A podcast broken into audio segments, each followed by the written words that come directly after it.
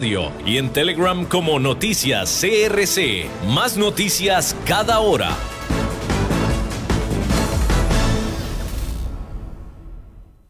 CRC 89.1 Radio y Cadena Radial Costarricense no se hacen responsables por las opiniones emitidas en este programa.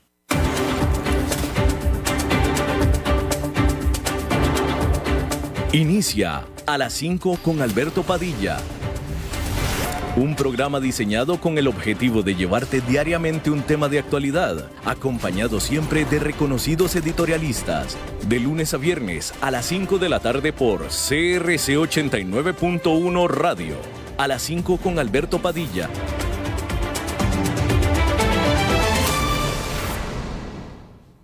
Hola, ¿qué tal? Saludos, bienvenidos a esta emisión de A las 5 con su servidor Alberto Padilla. Muchísimas gracias por estar con nosotros Gracias por estar ahí.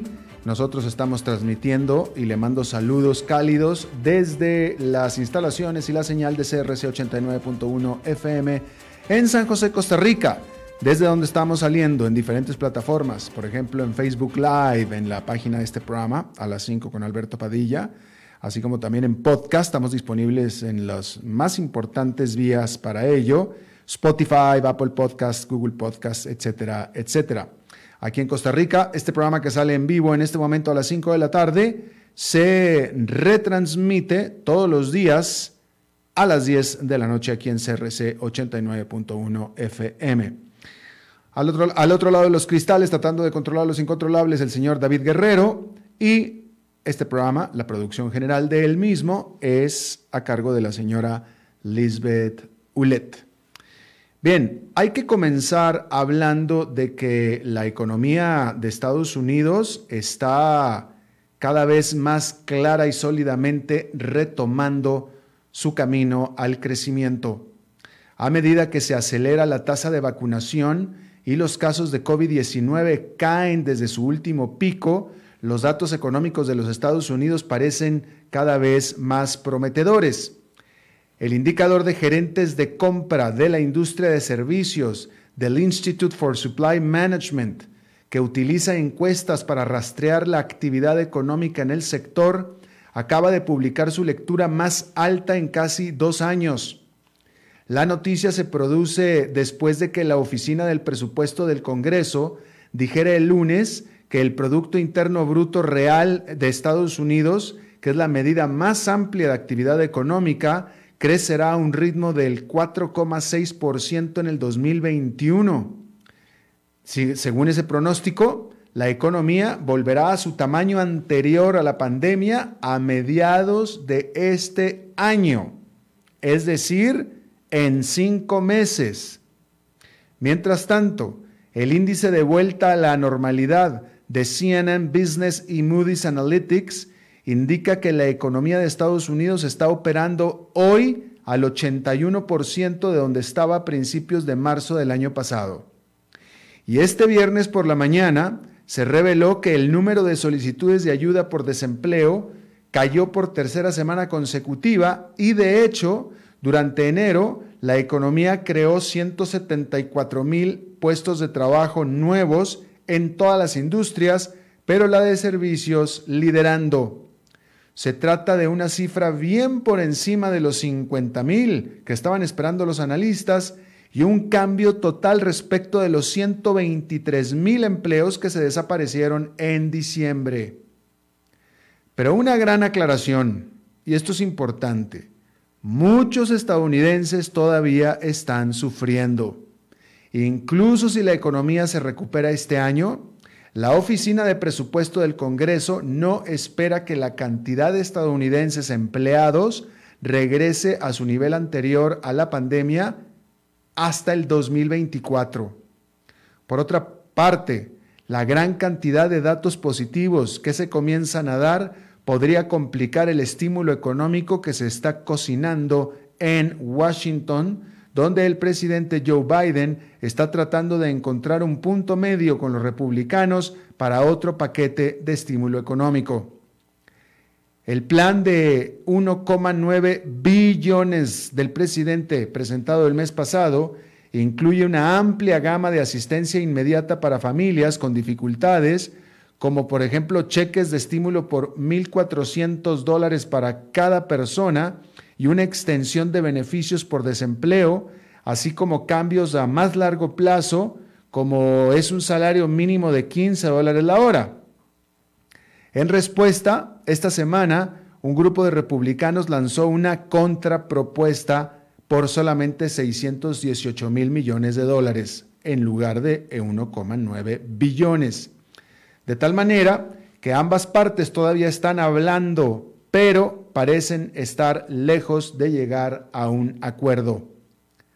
Por su parte, los inversionistas están factoreando un fuerte paquete de estímulo por parte de Washington en sus predicciones de un fuerte repunte económico durante este año que también creen que impulsará las ganancias corporativas. Al final, la realidad es que no hay nada seguro en cuanto al paquete. No hay nada seguro si se va a dar o no se va a dar y de qué tamaño se va a dar dicho paquete. Hay que decir que en ese contexto, allá en Nueva York, esta fue una jornada positiva más, con el índice industrial Dow Jones subiendo 1,08%, el Nasdaq Composite ganando 1,23% y el Standard Poor's 500 con un avance de 1,09%. Bueno, volvamos ahora al caso de GameStop. En este caso en particular de Robin Hood, uno de los actores principales. Y la pregunta es si el futuro de Robin Hood será positivo o negativo.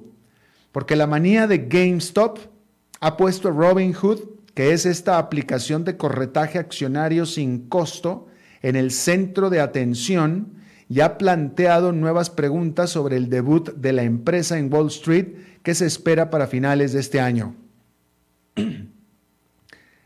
La agencia de noticias Bloomberg informa que Robinhood todavía está considerando una oferta pública inicial de acciones alrededor de mayo lo que le permitirá sacar provecho o capitalizar del auge de nuevos usuarios durante la pandemia.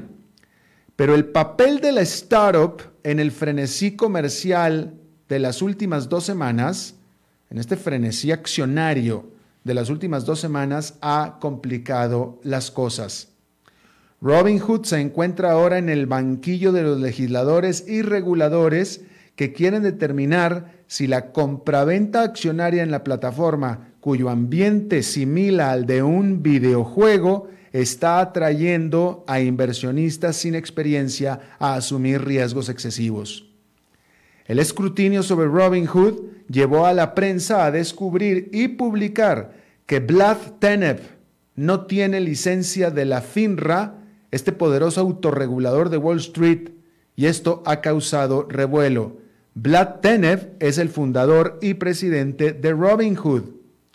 Esto obligó a la empresa a aclarar que todos sus encargados directamente de las operaciones de compraventa accionaria tienen las licencias adecuadas.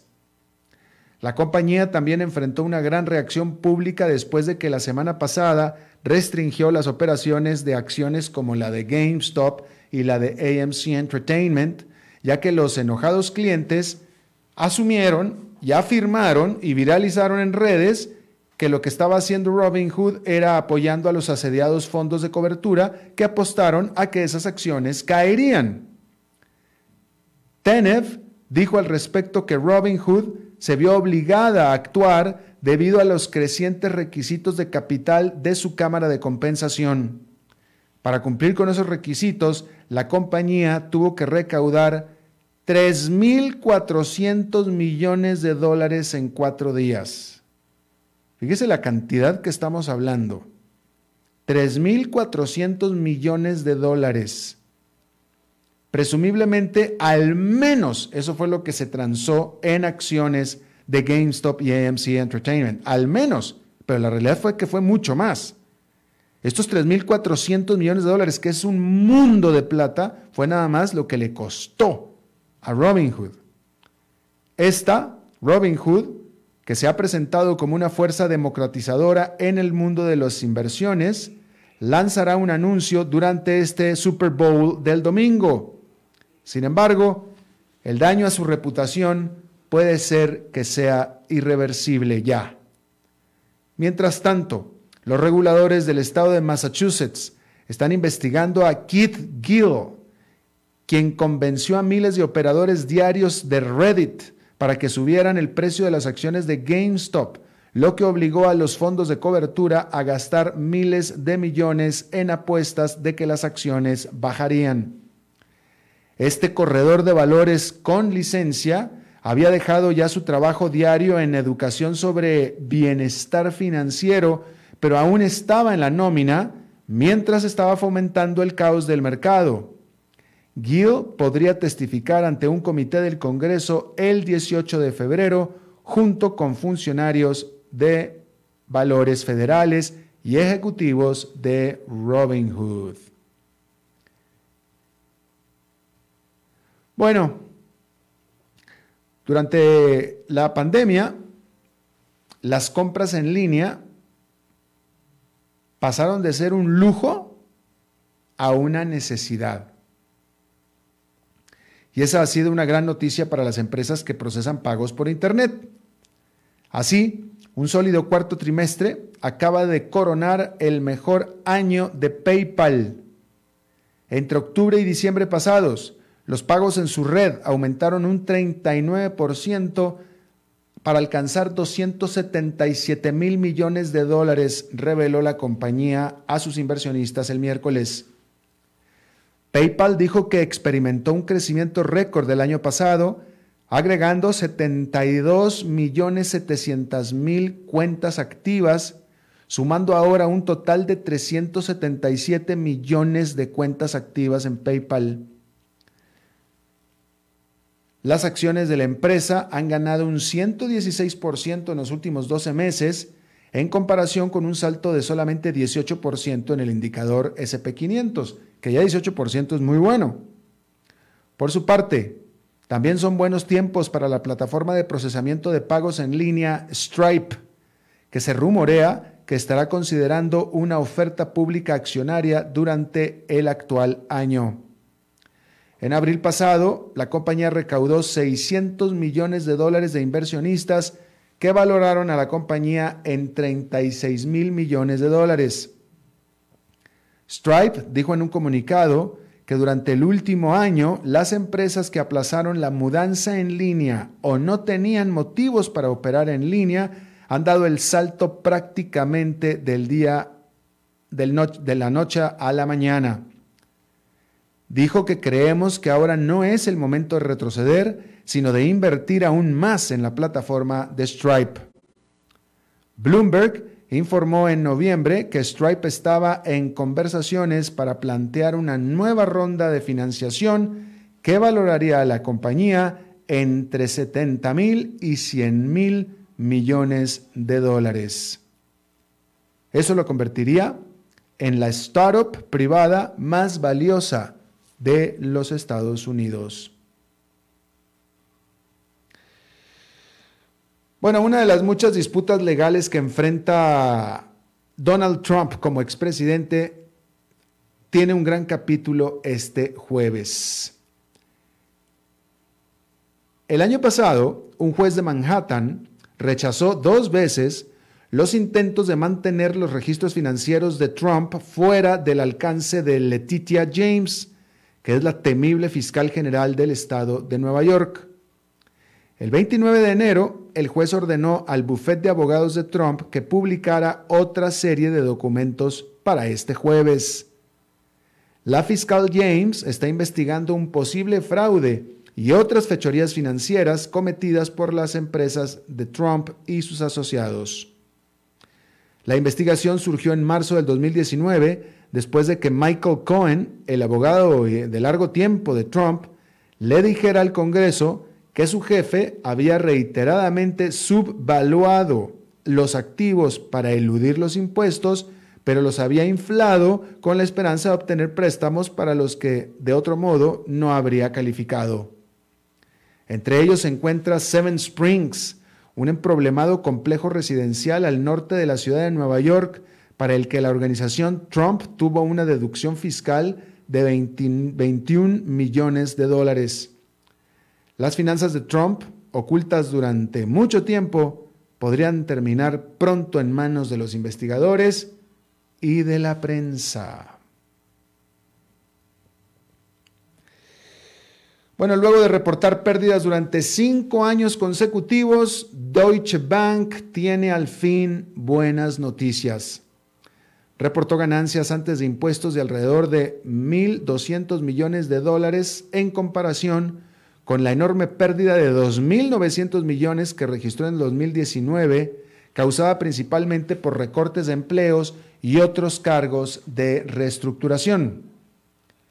¿Significa eso que está ya recuperando por fin el camino el mayor banco de Alemania?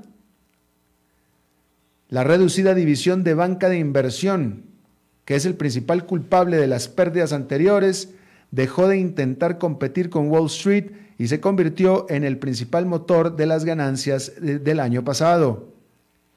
Esto sorprendió incluso al propio director financiero del banco. Este año, Deutsche Bank quiere bajar aún más los costos reduciendo sus sucursales en Alemania de 500 a 400 y aumentando el trabajo desde casa y las videoconferencias entre su personal.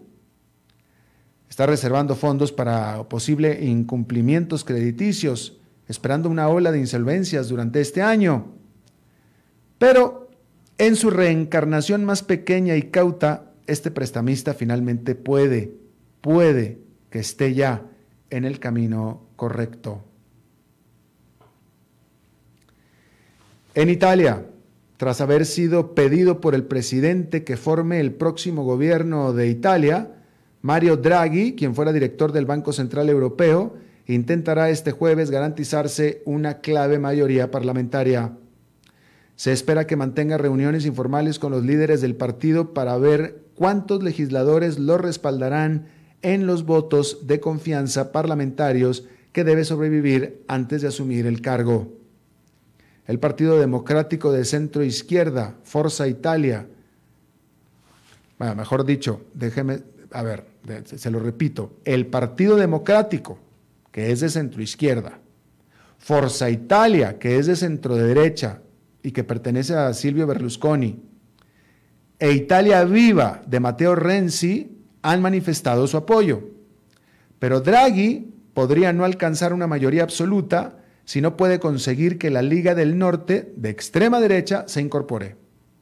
Su líder, Matteo Salvini, ha dicho que no tiene nada en contra de Draghi, pero no ha descartado abstenerse en la votación.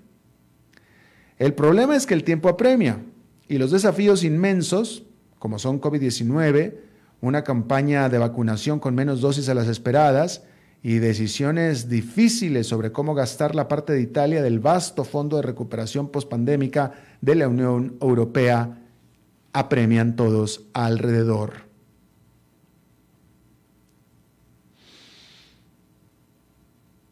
Bueno, el gobierno militar de Myanmar, que hizo un golpe de Estado el lunes por los disputados resultados electorales de noviembre, bloqueó a Facebook y otras redes sociales para silenciar las noticias falsas de los disidentes y promover la estabilidad, dijo el ejército.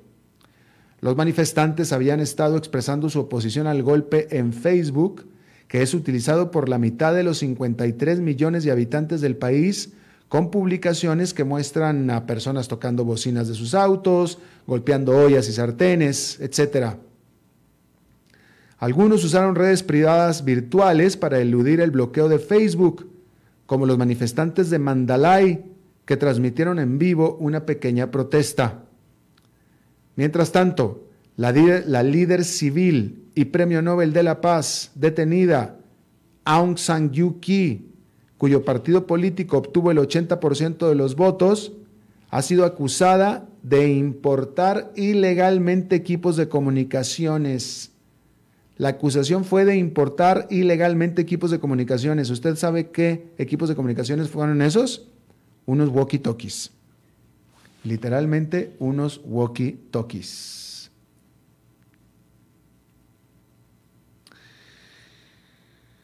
La consultora McKinsey, según informes de prensa, acordó pagar 573 millones de dólares como arreglo a una acusación por parte de docenas de estados de la Unión Americana que la acusaron de haber exacerbado la crisis de opioides del país.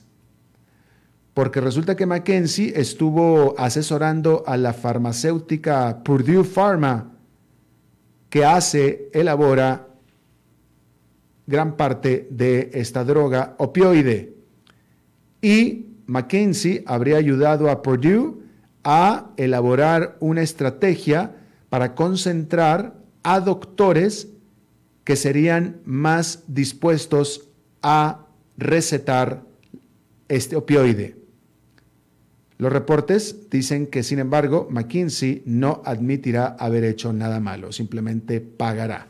Y eso es todo. Decir que la inflación anual de la eurozona alcanzó 0,9% enero y ese es su nivel más alto en 11 meses. Y es arriba que la caída de 0,3% que registró el mes anterior, es decir, diciembre. Aunque estas inflaciones, sobre todo la de enero, por supuesto, de 0,9%, es muy por debajo del techo de 2% del Banco Central Europeo, este techo que puso como objetivo, algunos monetaristas están preocupados porque temen que la combinación entre estímulos fiscales y monetarios pueda llevar a que los precios se salgan de las manos. Es decir, hay peligro de inflación y por supuesto entonces que si un mes tienes una inflación negativa de 0,3 y el siguiente una positiva de 0,9, eso es motivo de preocupación. Por tanto, será clave ver qué es lo que hace la inflación en la Unión Europea durante febrero. Bueno, la Daimler anunció sus planes para escindir su división de camiones, que es de hecho la más grande productora de camiones y autobuses del mundo. Este esta productora, esta automotriz alemana, la Daimler, cuya más famosa marca es Mercedes-Benz, está haciendo esto para concentrarse de ahora en adelante en vehículos con emisiones cero y tecnologías de vehículos autónomos. Sin embargo, la decisión final se tendrá que poner ante los accionistas que tendrán que reunirse al respecto en algún momento durante este año y ellos son los que tomarán la decisión. La empresa cree que ese es el mejor curso de acción, sin embargo, los accionistas serán los que tendrán que decidir si vuela o no vuela algo así. Vamos a hacer una pausa y regresamos con nuestra entrevista de hoy.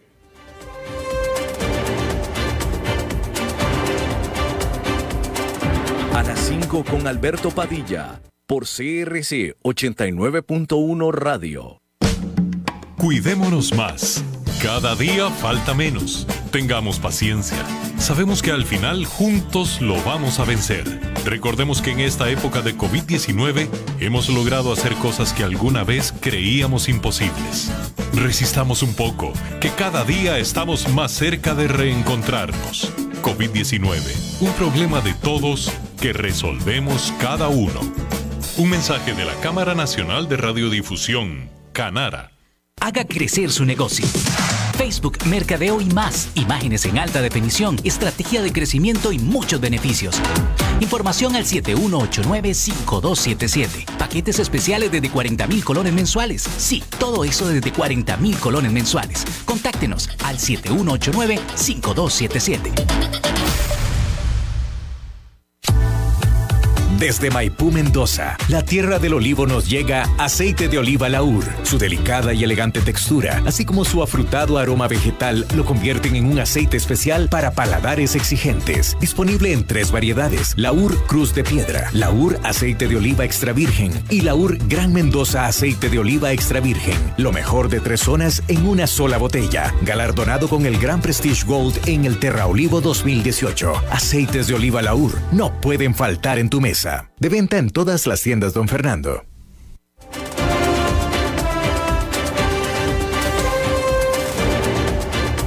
Seguimos escuchando a las 5 con Alberto Padilla.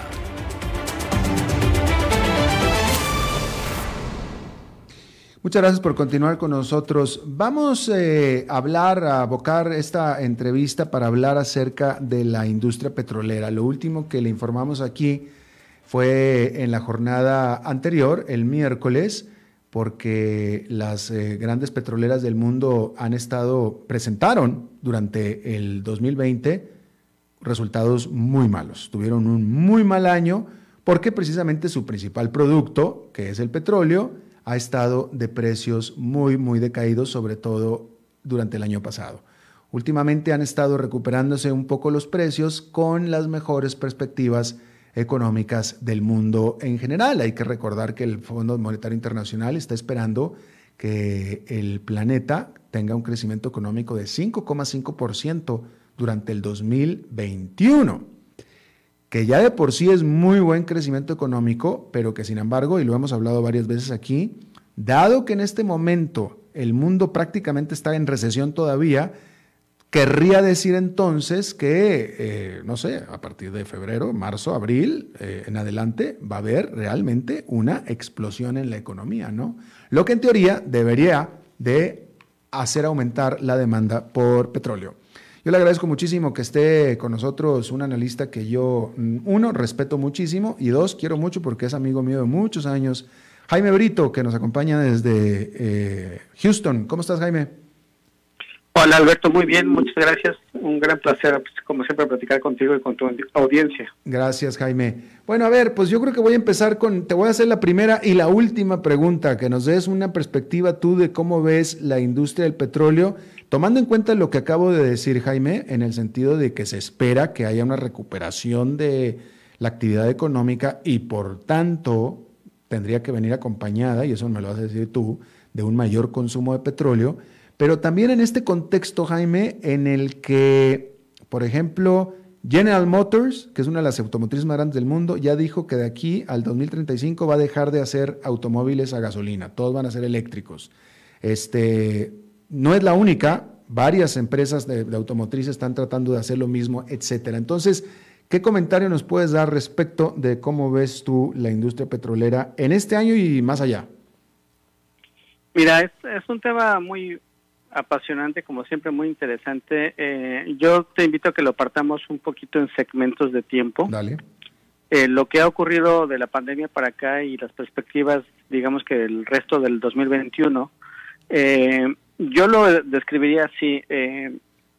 cada año siempre hemos platicado tú y yo respecto a qué se está moviendo los precios en el mercado petrolero y siempre tiene que ver con temas estacionales, es decir, siempre sube el precio de la gasolina hacia los veranos, baja hacia los septiembres, el precio del diésel sube más hacia los octubres, noviembres, hay cuestiones de la OPEC, de producción, de, de acuerdos para bajar o para subir el precio, etcétera.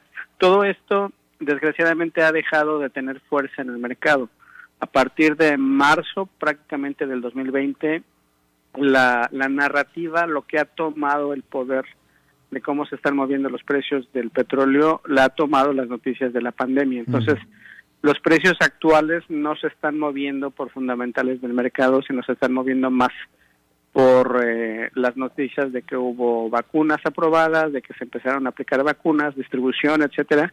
Esa ha sido la, la noticia, digamos que de finales de diciembre para acá le ha subido 10 dólares por barril al precio del crudo. Entonces, nosotros lo que anticipamos es que conforme tengas más inoculación y al fin las eh, farmacéuticas puedan eh, organizarse para producir lo que habían dicho que iban a producir y puedan distribuir y se continúe la inoculación global a lo largo del 2021, esperamos que para la segunda mitad de este año ya ya ahora sí una reactivación eh, un reopening digamos a nivel global una reactivación de actividades más o menos cercanas a la normalidad y que eso le dé la fuerza a los fundamentales del mercado petrolero para que vuelvan a tomar el, control y ya no sea el precio que se esté moviendo porque otra farmacéutica más anunció una vacuna exitosa o por otra cepa del virus o lo que sea, sino que sean los fundamentales nuevamente. Esa sería la perspectiva que yo tengo. Es decir, en otras palabras, en mi opinión, el precio actual está inflado, tiene un, en inglés se diría, tiene un, un, vicio al, al alza, eh, está también apoyado por un rally financiero, como sabes, desde mediados del año pasado con la respuesta que tuvo la Fed aquí en Estados Unidos, que se aprobó primero el uso de dinero federal para comprar bonos de empresas privadas, después más adelante se aprobó la compra de acciones privadas de parte de la Fed.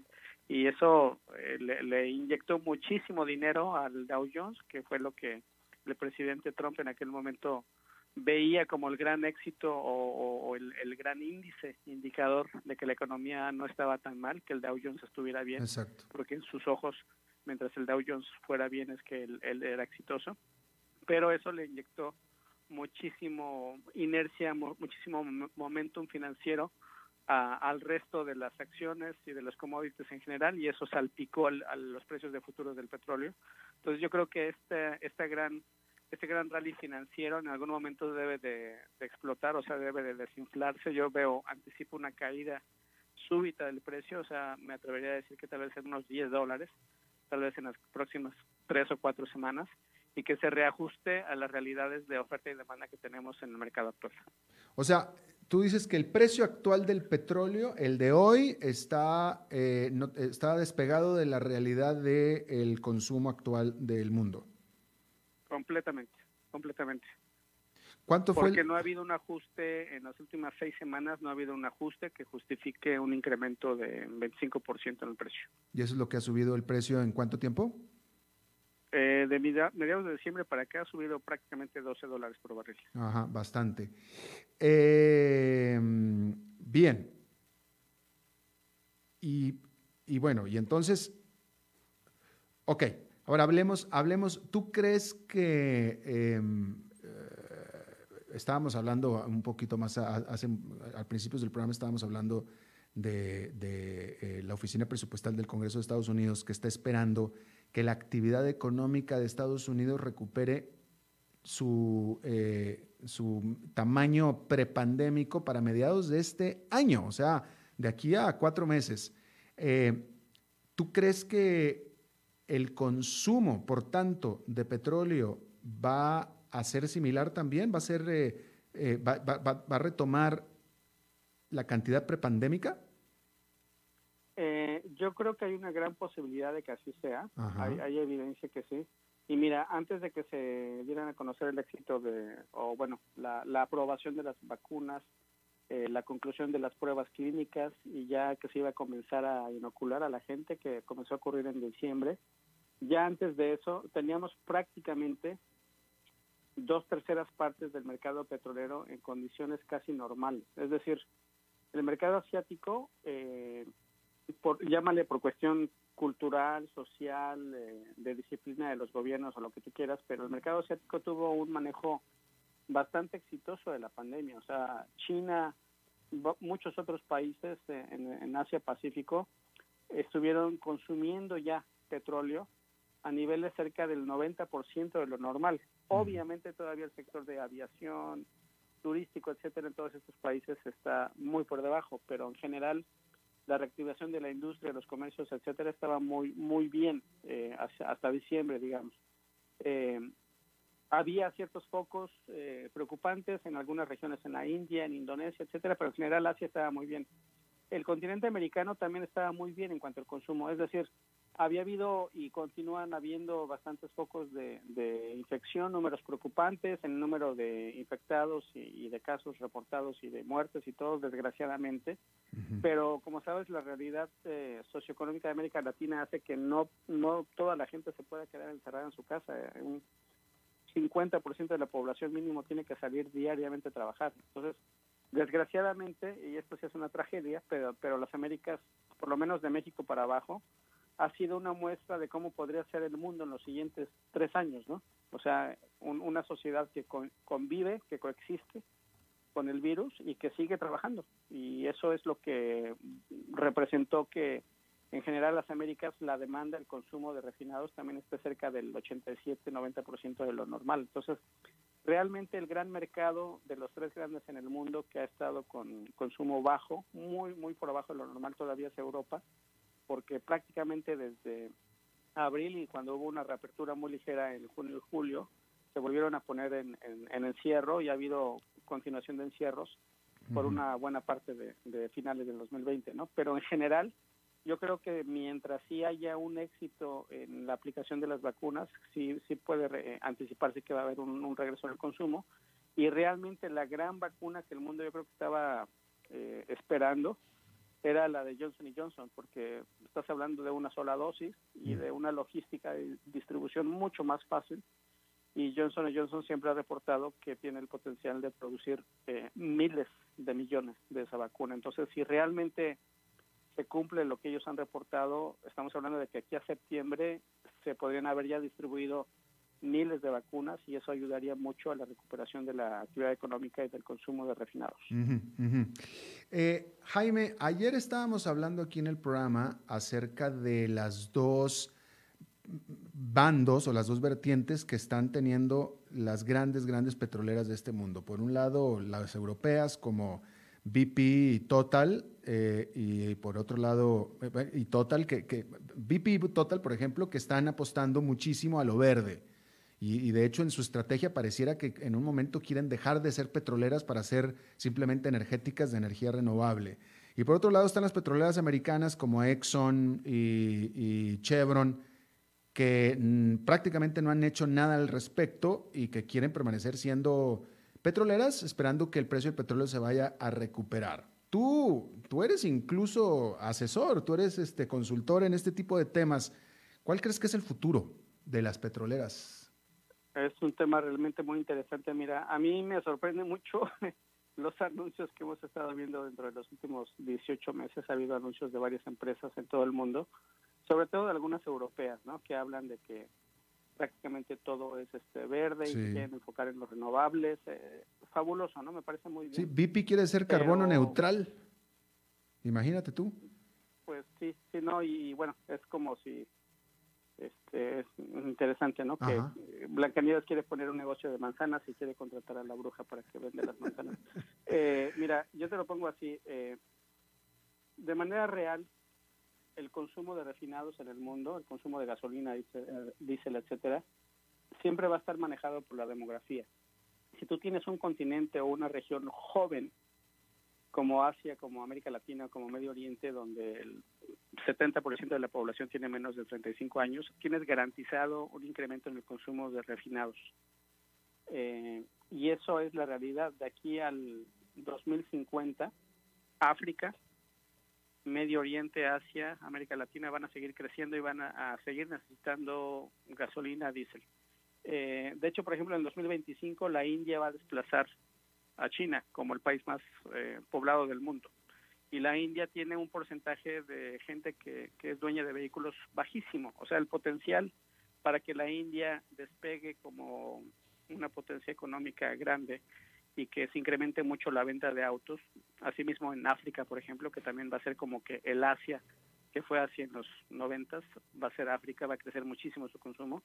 Todas estas regiones, cuando tengan los jóvenes posibilidad de comprar sus autos, lo más barato, lo más accesible va a ser ahorita un coche de combustión interna, un coche de gasolina o de diésel. O sea, si ahorita tuvieras un coche de hidrógeno ya listo, disponible, que pudiera competir con un auto del mercado del rango de los Civics o de los Camrys, en ese rango de precios, aún así si tuvieras un precio de, de, un auto de eléctrico, de hidrógeno, de o cualquier otra energía alternativa, solar o lo que sea, si lo tuvieras ya listo el próximo lunes, normalmente las flotas vehiculares en el mundo tardan 15 años en sustituirse. Entonces, siendo realistas, para que deje de importar el petróleo o baje el consumo de refinados, yo en lo personal veo que eso va a pasar más allá del 2050. Entonces, con eso lo que te digo es, eh, quien quiera que esté anunciando que ya no va a enfocarse en refinados, etcétera, pues bueno, yo creo que van a dejar pasar un gran negocio y sobre todo si tienen en actualidad en sus portafolios activos petroleros, si tienen reservas, si tienen refinerías, desde mi punto de vista es una muy mala decisión y sobre todo desde el punto de vista de que algunas de estas grandes empresas europeas fueron hechas, fueron construidas para administrar su riqueza de reservas, ¿no? Eso es lo que te decía de la Blancanieves y a quién contrata para vender manzanas, ¿no? Eh, tú estás ahí para explotar las reservas que tienes y de repente dices que ya no quieres el petróleo y quieres dedicarte a construir cosas con silicio, con eh, cadmio y cosas raras que hay en gran abundancia en China, en Argentina, en Filipinas, en otros lados. Entonces de aquí imagínate, cierra los ojos y por un momento ubícate en el 2040 en donde todos los países europeos que tenían una gran riqueza económica, pues ahora resulta que no venden nada de petróleo y quién sabe de dónde sacan su dinero para funcionar y tienen que comprarle todos sus energéticos y materias primas a China que tiene una gran producción de cadmio, ¿no?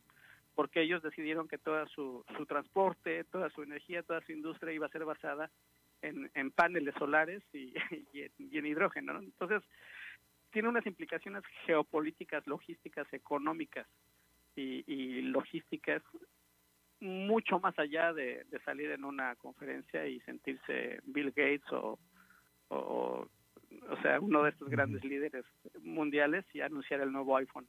desde mi punto de vista es algo que se, tiene que tomar con mucho más seriedad y desde mi punto de vista creo que hay todavía gran vida para el mundo petrolero y pues por aquí vamos a estar Interesante. comentando todo lo que ocurra. Interesante. De manera rápida, otro de los puntos importantes. Lo primero que hizo Joe Biden a la entrada de la presidencia fue cancelar este proyecto del oleoducto eh, que va de Canadá hacia las costas de Texas y de Luisiana en Estados Unidos.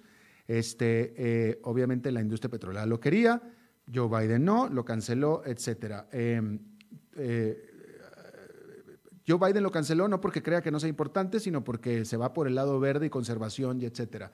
Pero las implicaciones económicas para la industria petrolera son importantes. Eh, son relevantes para los estados específicos donde iba a cruzar el ducto. En realidad sí, sí había unos argumentos ahí muy fuertes respecto a que por la ruta por donde iba a pasar la construcción podría contaminar ahí eh, los mantos que estaban debajo de ciertos lagos, etcétera. Yo sinceramente, Alberto, no, no he revisado con todo detalle los argumentos a favor y en contra, pero sí te puedo decir que si este ducto no se termina construyendo, hay al menos otros siete, ocho ductos, que ya sea con expansiones de capacidad o con más inversión, en su conjunto van a, sustituir, ¿no? O sea, en, en, un, en, un balance neto para la industria energética de Norteamérica no le afecta tanto en el corto plazo porque hay más opciones de logística. Al que más le afecta realmente es a todos los productores de crudo canadienses porque era una salida muy segura y muy muy visible para su volumen. Pero de nuevo, si no sale por, por esa avenida, hay otras seis o siete avenidas que seguramente le darán esa capacidad al crudo canadiense para que baje. Y ahorita con la pandemia, de todas formas, Canadá había reducido su producción en más de un millón de barriles. Entonces, eh, ahorita en estos momentos el impacto no es tan fuerte como hubiera sido hace un año. O sea, no es clave. No. No es clave. Eh, bien. ¿Cuándo estimas, cuándo ves recuperarse a los productores eh, de Texas, a los productores de, Ay, ¿cómo se llama esta técnica que se me está yendo a la cabeza en este momento? Fracturación hidráulica. Los frackers. Pues mira, en realidad ellos han estado, entre comillas, bien. O sea, se ha impactado producción, pero de los 13 millones que producía Estados Unidos se perdieron dos. Nada más. Y ese número no ha cambiado de junio para acá. Es decir, si en junio con precios de 38, 40 estaban produciendo, imagínate ahorita cómo van a estar los planes mm. para febrero, mm. en que ya está casi rondando los 60, ¿no? Entonces, eh, en general van bien. Lo que está cambiando son las decisiones de seguir invirtiendo en el largo plazo.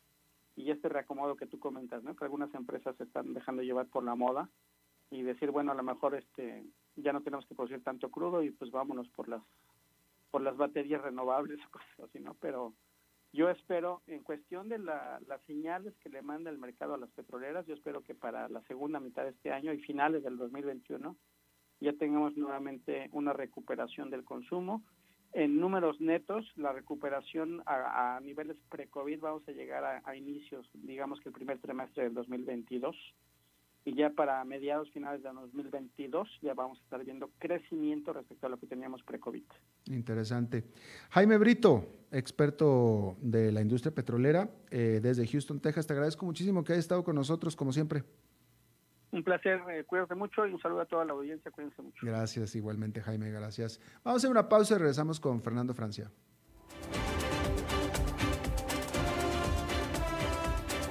A las 5 con Alberto Padilla por CRC 89.1 Radio. Cuidémonos más. Cada día falta menos. Tengamos paciencia. Sabemos que al final juntos lo vamos a vencer. Recordemos que en esta época de COVID-19 hemos logrado hacer cosas que alguna vez creíamos imposibles. Resistamos un poco, que cada día estamos más cerca de reencontrarnos. COVID-19, un problema de todos que resolvemos cada uno. Un mensaje de la Cámara Nacional de Radiodifusión, Canara. Haga crecer su negocio. Facebook, Mercadeo y más. Imágenes en alta definición, estrategia de crecimiento y muchos beneficios. Información al 7189-5277. Paquetes especiales desde 40 mil colones mensuales. Sí, todo eso desde 40 mil colones mensuales. Contáctenos al 7189-5277. Desde Maipú, Mendoza, la tierra del olivo nos llega aceite de oliva Laur. Su delicada y elegante textura, así como su afrutado aroma vegetal, lo convierten en un aceite especial para paladares exigentes. Disponible en tres variedades: Laur Cruz de Piedra, Laur Aceite de Oliva Extra Virgen y Laur Gran Mendoza Aceite de Oliva Extra Virgen. Lo mejor de tres zonas en una sola botella. Galardonado con el Gran Prestige Gold en el Terra Olivo 2018. Aceites de oliva Laur no pueden faltar en tu mesa. De venta en todas las tiendas, don Fernando.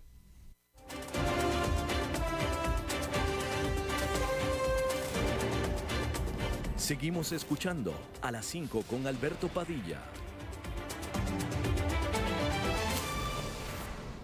Bueno, muchísimas gracias por continuar con nosotros. Y es jueves, y los jueves tradicionalmente son del señor Fernando Francia. Fernando. Ya llevamos un buen tiempo de jueves y solo jueves. Eh, no querrás un cambio. Eh, si me dices, rajamos a, a, a, no, el martes es sagrado. No, no. Tú dices y rajamos a Feinstein. No, no, no. Yo estoy muy bien los jueves. Yo estoy muy bien aquí eh, compartiendo en, esta, en estas tardes sabrosas ya con un verano casi casi que en transición, ¿no? Porque se ve muy nublado estos días. Sí, sí, definitivamente que sí. Eh, hoy, traía un tema eh, internacional para tu público, eh, pues local costarricense, pero también internacional, porque de España nos llegan noticias, pero antes quisiera contar una pequeñita historia. Vamos con ella. Ignacio Martín Baró tenía apenas 20 años cuando llegó a El Salvador. Era un estudiante del noviciado de la Compañía de Jesús, es decir, se convertiría pronto en cura jesuita. Luego obtuvo un bachillerato y licenciatura de filosofía en Colombia, estudió teología en Frankfurt y Lovaina, psicología en la Universidad Centroamericana José Simeón Cañas, la UCA de El Salvador, y una maestría y doctorado en psicología social en la Universidad de Chicago, Estados Unidos, a sus 35 años. Pese a nacer en España, hizo de El Salvador su patria y se dedicó de lleno a tratar de explicar y transformar la sociedad injusta en la que se desenvolvía. Se mantuvo luego como vicerrector académico de la UCA desde 1982 y como activista social en las comunidades salvadoreñas que lo veían venir semanalmente con su guitarra al hombro, siempre pues predicando esa, eh, la búsqueda de justicia social. Fundó en 1986 el Instituto Universitario de Opinión Pública en la UCA y se dedicó a recabar voces de la población salvadoreña sobre muy disímiles elementos, muy distintos temas de la realidad nacional. Por ejemplo, preguntó si la población, eh, qué le parecía a la población sobre una salida eh, de diálogo a la guerra que se vivía desde los años, desde el año 80 y que luego terminaría en el año 92. Sus principales aportes se desarrollaron, los de Ignacio Martín Baró, en el campo de la psicología social, la psicología social crítica, decía él, y trató de renovar la profesión de la psicología demandando su compromiso con la realidad social histórica en la que se realiza la praxis psicológica. Planteó lo que se llama la psicología de la liberación, que indica que para abarcar todos los problemas de los seres humanos hay que mirar más allá de los males universales que afectan individualmente a las personas, como esquizofrenia o bipolaridad, y hay que examinar también el medio social. Además fue integrante de la teología de la liberación, que considera que el Evangelio exige la opción preferencial por los pobres y debe recurrir a las ciencias humanas y sociales para definir las formas que debe realizarse dicha opción. Ignacio Martín Baró fue asesinado el 16 de noviembre de 1989 en San Salvador, El Salvador. En estos días, desde España, llegaron noticias relacionadas con la justicia de ese país. Resulta que desde 2017, uno de los responsables de esa matanza en donde asesinaron a Ignacio Martín Baró y otros jesuitas, fue extraditado desde Estados Unidos y enjuiciado en España. De los 20 acusados por los eh, jueces españoles, solo Montano llegó hasta la etapa de audiencia. Muchos de los otros fueron protegidos incluso en el propio El Salvador durante el gobierno de Mauricio Funes. La sentencia de más de 130 años de prisión a Montano, de 78 años de edad, estimó como probado que los asesinatos fueron urdidos, planeados, acordados y ordenados por las Fuerzas Armadas salvadoreñas, cuerpo que integraba tanto el condenado, Montano, como el entonces presidente de El Salvador, Alfredo Cristiani, a quien la justicia salvadoreña se negó a extraditar a España. El atroz crimen se dio por la noche, mientras dormían en las habitaciones del campus de la universidad. Además de los seis jesuitas, cinco españoles, una mujer que trabajaba allí y su hija de 15 años en aquel momento. Para muchos en El Salvador, la noticia es refrescante, pues ayuda a un acercamiento a la justicia, aunque sea tarde, aunque sea parcial, aunque no pueda devolver lo que a sangre y fuego se ha eliminado desde el llamado terrorismo de Estado. Ignacio Martín Baró se lee en miles de universidades del mundo, sus libros se siguen publicando, sus aportes siguen brindando entendimiento a una realidad compleja como la latinoamericana. Una búsqueda en Internet de Ignacio Martín Baró arroja 122 mil ingresos, así entre comillas. En cambio, Inocente Montano registra la mitad. La gran mayoría de los enlaces relacionados con el ex coronel tratan sobre la masacre, su condena o su participación en la guerra de El Salvador.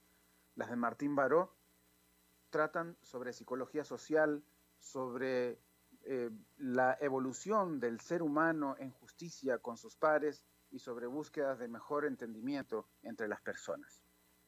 Así que todas las noticias que llegan de España ahora porque se confirma esa sentencia de 130 años que se le aplica entonces al ex coronel salvadoreño Inocente Montano, que además era viceministro de Seguridad Pública entre los años 89 y 92 en El Salvador, Alberto. Claro. Eh, ¿Cuándo, recuérdame, cuándo fue este asesinato en El Salvador? 1989. 89, sí. Eh, eh, la guerra fue desde el 80 al 92, 12 años, ¿verdad? Y lo que se dice es que en ese momento, pues parece que habían eh, estaban pues en plena enfrentamiento el Frente Farabundo Martí para la Liberación Nacional, FMLN, con el ejército regular de, El Salvador. Y pues hay muchas historias de, eh, de curas, de sacerdotes, de padres, que pues de alguna manera, no tanto que ayudaban a la guerrilla, sino que ayudaban a las poblaciones, ¿no? Eh, para enfrentarse pues a, a ese terror persecutorio que se generaba desde el ejército, en donde hay tantas, ¿verdad? Hay películas, hay tanto eh, que ahora podemos ver sobre eh, cómo, por ejemplo, trataban de, reclutar niños para, para el ejército, en fin, unas atrocidades impresionantes que finalmente terminaron en el año 92 y luego un proceso de paz y de negociación entre las partes. No, no, te, te, preguntaba porque, bueno, es en el 89, en el 80 fue cuando asesinaron a, al monseñor Romero. Romero. Este, pero lo que no me acuerdo yo eh, es si Romero también era jesuita. tenían una gran relación, aunque Romero no era exactamente, por ejemplo, de la teología de la liberación, ¿no? que, estos jesuitas sí, y em, eh, sin embargo, pues tenían sí un, algún tipo de, relación y de, conocimiento entre ellos, se conocían, pues, eso, eso lo dice en, varias eh, entrevistas el propio Martín Baró, que, que quedaron registradas. Em, y sobre todo eh, más allá de que no era de la teología de la liberación, que es una corriente de curas de, la Iglesia Católica, sí era, eh, sí, sí comulgaban con las ideas de eso que llaman opción preferencial por los pobres, ¿no? Claro, claro. Fernando Francia, muchísimas gracias como todos los jueves. Bueno, pura vida, un gusto estar en contacto. Nos vemos el próximo jueves, gracias. Bueno, y eso es todo lo que tenemos por esta emisión de A las 5 con su servidor Alberto Padilla. Muchísimas gracias por habernos acompañado. Espero que termine su día en buena nota, en buen tono, y nosotros nos reencontramos en 23 horas. Que la pase muy bien.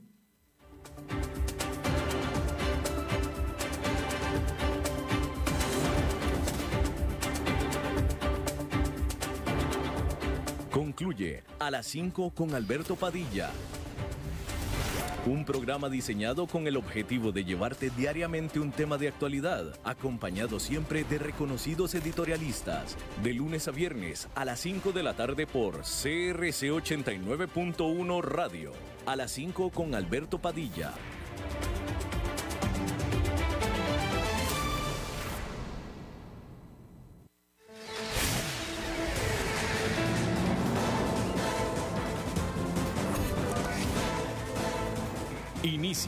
El resumen informativo en noticias CRC 89.1 Radio.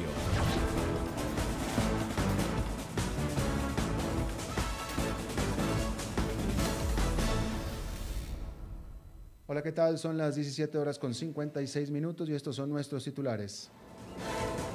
El desempleo en el país cerró el 2020 con una cifra de 20%. Trámite de levantamiento de inmunidad a diputado David Kursong por supuesto ofrecimiento de dádivas a cambio de votos iniciará la próxima semana en el Parlamento. En Costa Rica se detectan 40 casos de cáncer por día. Los diputados sesionarán dos horas más a partir de este día para reponer el receso de la semana pasada. En el mundo, fuerte caída de los contagios de COVID-19 en el Reino Unido tras superar los 10, las 10 millones de vacunaciones. Y en los deportes, Palmeiras y Tigres de México definirán el primer finalista del Mundial de Clubes.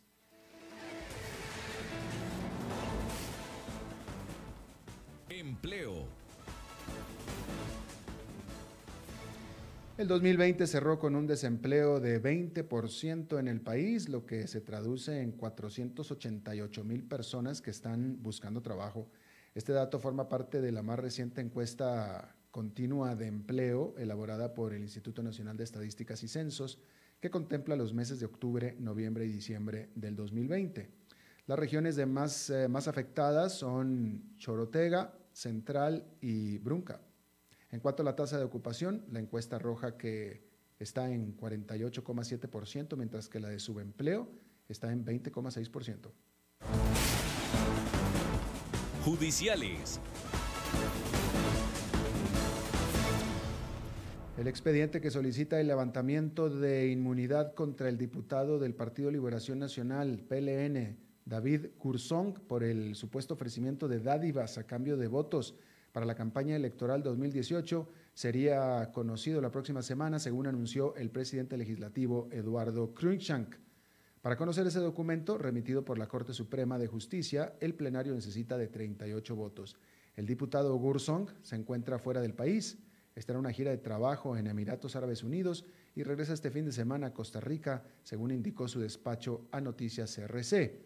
Cruikshank especificó que por cortesía parlamentaria esperarán a que el congresista del PLN retorne al país para que el expediente sea conocido por el plenario.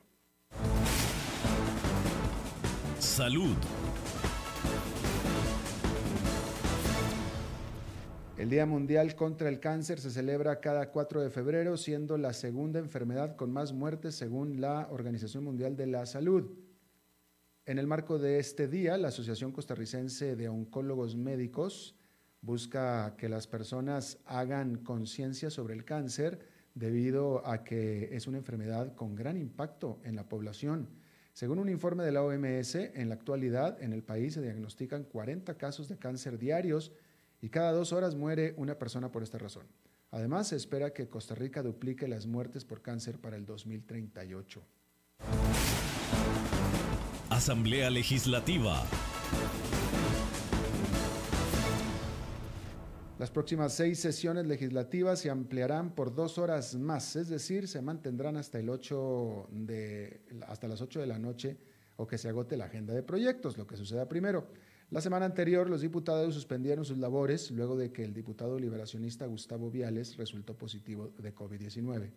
Así lo estableció el presidente de la Asamblea Legislativa, Eduardo Cruikshank, quien indicó que esta medida se aplicará a partir de hoy. Las bancadas de Liberación Nacional, Frente Amplio y legisladores independientes cuestionaron la medida.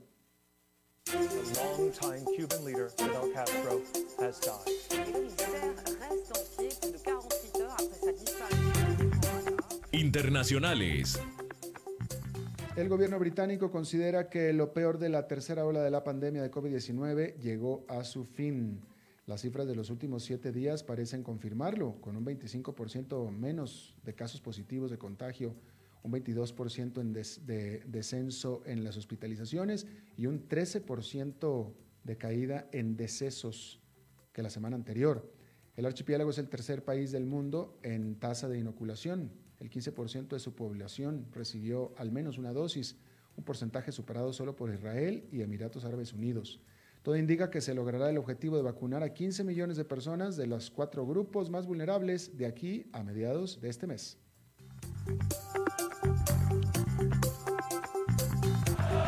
La pasión de los deportes en noticias CRC 89.1 Radio. Los Tigres de Monterrey, México, derrotaron 2 a 1 al equipo japonés Ulsan Hyundai y avanzaron a la semifinal del Mundial de Clubes que se disputa en Qatar. El equipo azteca se medirá en Palmeiras de Brasil el domingo al mediodía para definir al primer finalista de la competencia. En la otra semifinal, el Bayern Múnich jugará contra el Al Aili de Egipto, compromiso pactado para el próximo lunes. La gran final de este certamen está planificada para el 11 de febrero.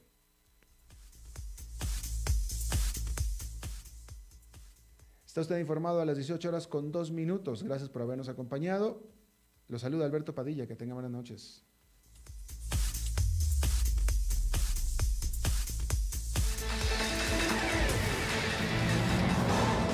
Más noticias en nuestra web, crc891.com. Seguimos en Facebook, Instagram y Twitter como CRC891 Radio y en Telegram como Noticias CRC. Más noticias cada hora.